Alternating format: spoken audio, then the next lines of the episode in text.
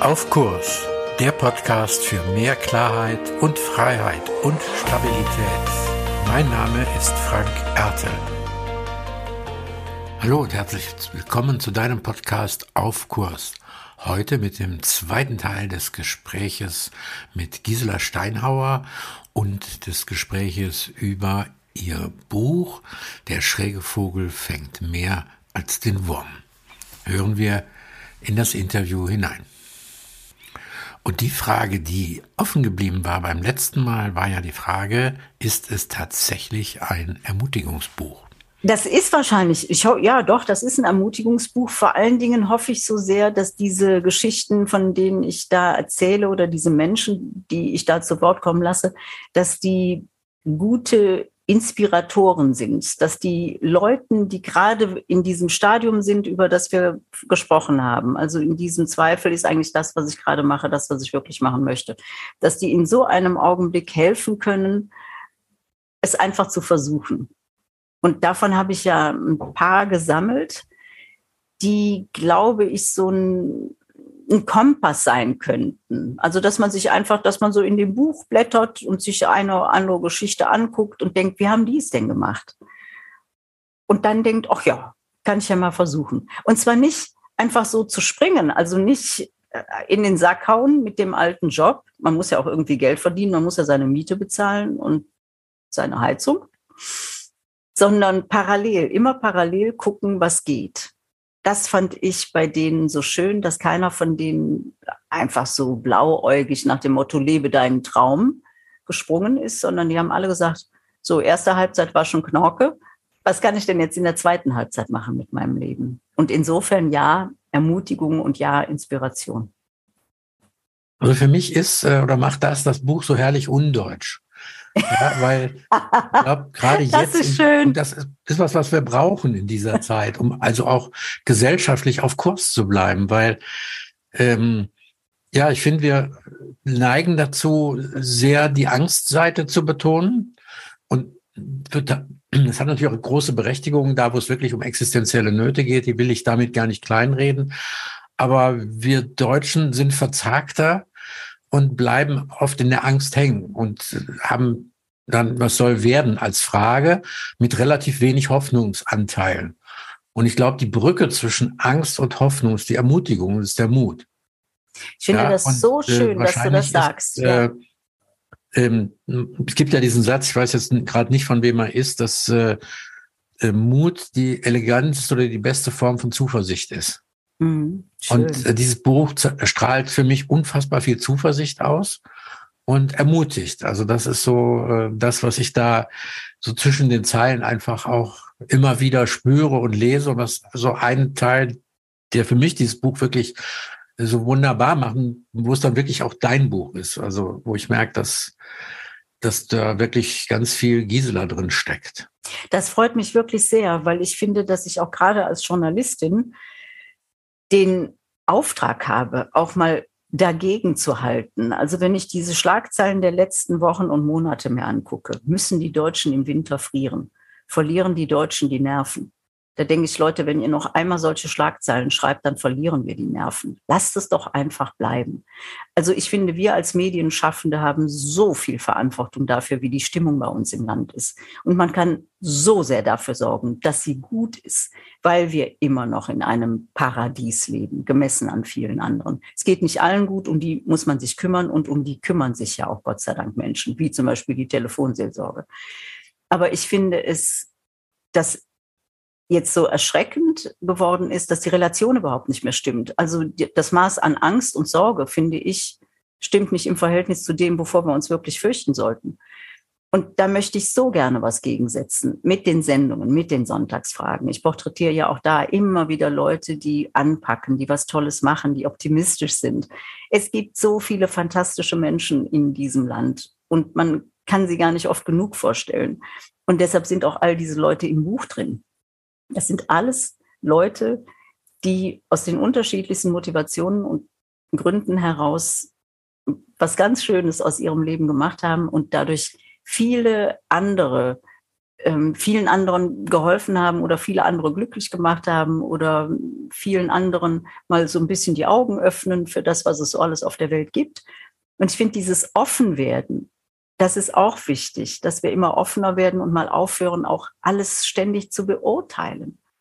Einfach mal den Mund halten, einfach mal zuhören, was die anderen so sagen und wie die anderen es so machen und dann überlegen, ja, da könnte doch vielleicht was dran sein. Statt sofort wieder wumm, da reinzugehen und zu sagen, was ist das denn für ein Schrott? Was erzählst du denn da? Also ja, das wäre eine große, ein großer Wunsch von mir, dass die Leute etwas milder werden in ihrem Urteil oder vielleicht überhaupt nicht mehr urteilen oder wenn doch vorsichtiger. Also in der Telefonseelsorge versuchen wir den Menschen, also die bei uns Seelsorge machen, beizubringen, eben aus diesem Bewertungsschema herauszukommen, ja. was relativ schwierig ist in einer finde ich, gesellschaftlichen äh, Debatte, also ich mag die gar nicht mehr Debatte nennen, weil ja nicht mehr das Argument zählt. Und es zählt auch nicht mehr der Dialog, denn dann würde ich in einen Dialog, nach meinem Verständnis gehe ich rein, mit der Bereitschaft hinterher ein klein wenig anders rauszugehen, als ich in das Gespräch hineingegangen bin, in den Austausch. Genau. Und das passiert ja nicht mehr, weil ja bei Argumenten, die nicht meine Argumente sind, mittlerweile sofort nicht Gegenargumente kommen, sondern die Diffamierung der Person. Exakt. Und dann haben wir auf der einen Seite hinterher ganz viele, was weiß ich, linksliberale Gutmenschen und auf der anderen Seite ganz fürchterliche, äh, was weiß ich, AfD und sonst was. Aber wir haben keinen gesellschaftlichen Diskurs mehr und das finde ich schade. Das ist auch sehr schade und mir ist es schwierig, so ergangen. gefährlich. Ja, ich glaube, wir kommen vom ja. Kurs ab. Ja, ja. Und bei mir ist es so, dass ich erlebe, je mehr Fragen ich stelle, desto weniger Antworten habe ich.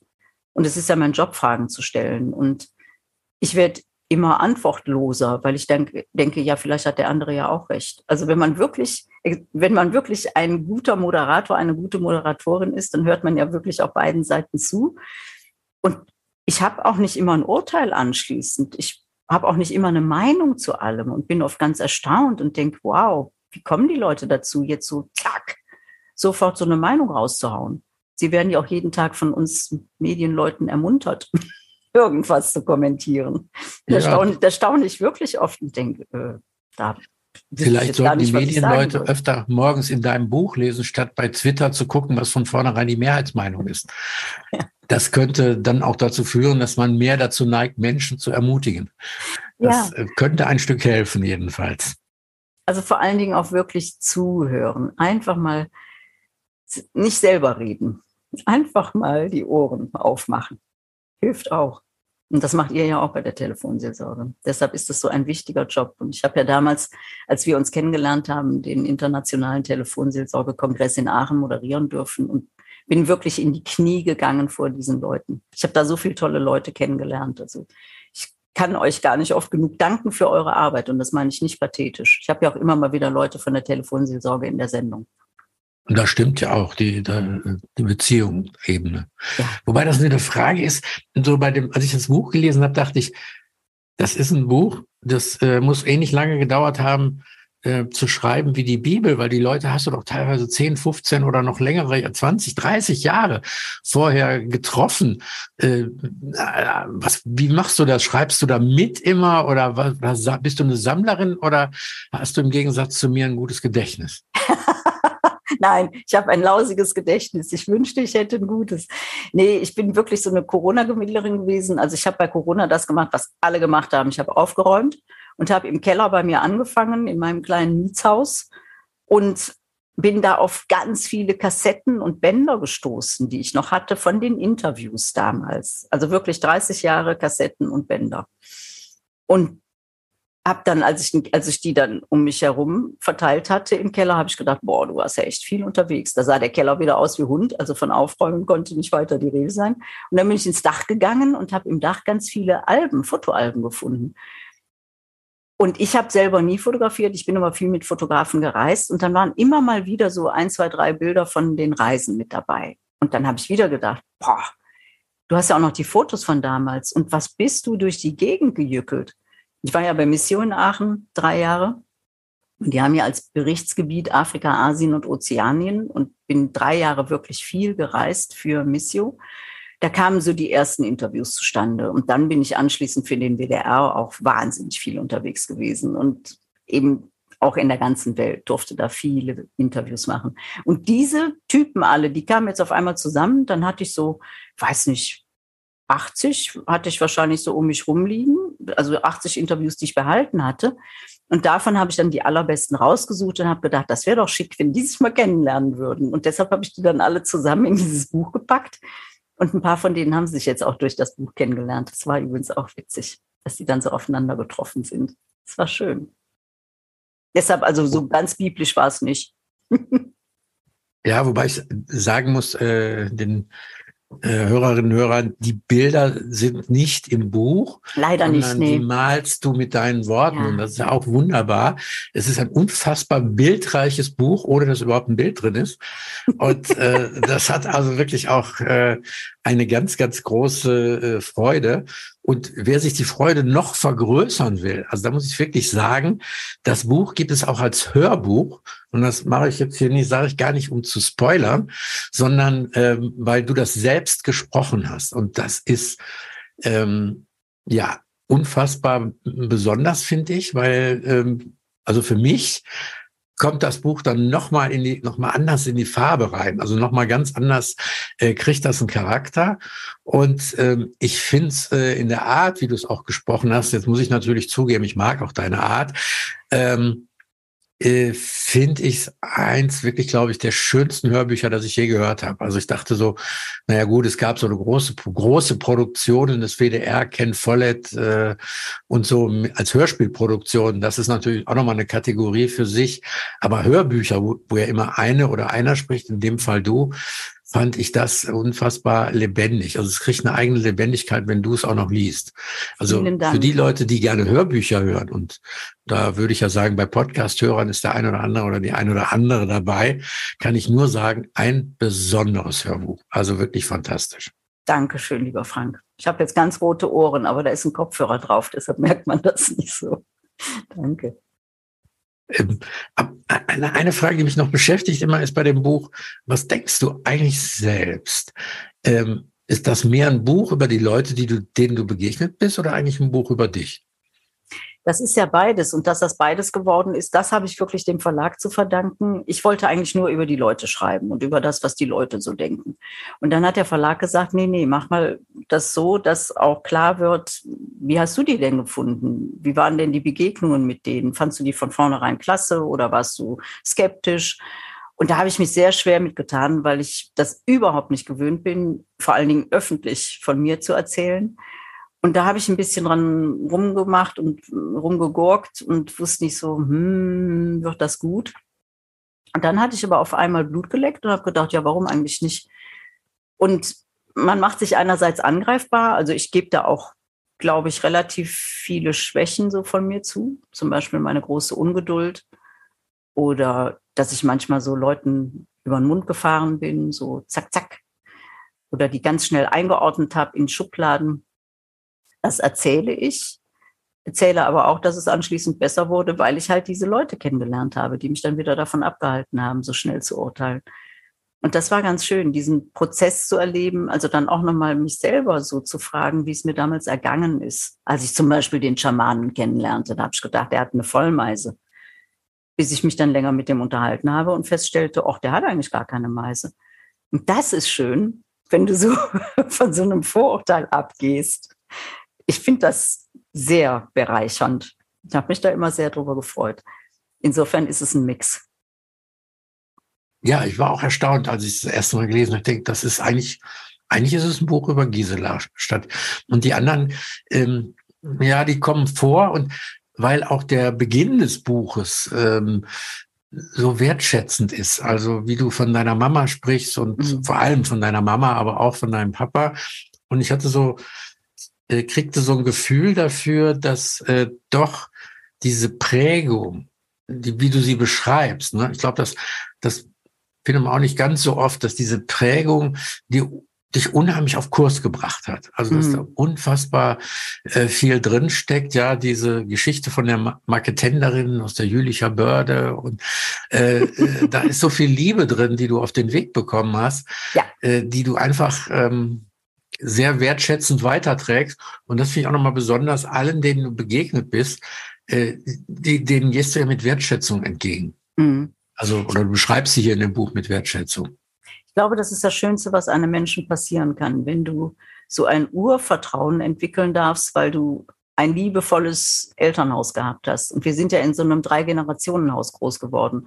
Meine Eltern, dann darüber waren Oma und Opa in der ersten Etage und darüber waren wir vier Kinder. Und wir haben so unfassbar viel Glück gehabt mit dieser Familie, weil das einfach eine, natürlich haben wir uns auch gezankt, ist ja völlig klar, aber die Stimmung bei uns zu Hause, es war immer, wir haben unheimlich viel gelacht. Und meine Mutter war so eine ganz fromme Katholikin, die war aber dafür, dass das alles in den 60er Jahren spielt, war die mega liberal. Wir haben ganz viel erlaubt bekommen. Und mein Vater war immer so ein Zweifler und der fand das sowieso toll, wenn seine Kinder mal was anderes machten als alle anderen. Und der hat uns eben auch unheimlich viel erlaubt. Der ist sehr viel gereist und hat dann immer wieder auch so V8-Filme mitgebracht von seinen Reisen.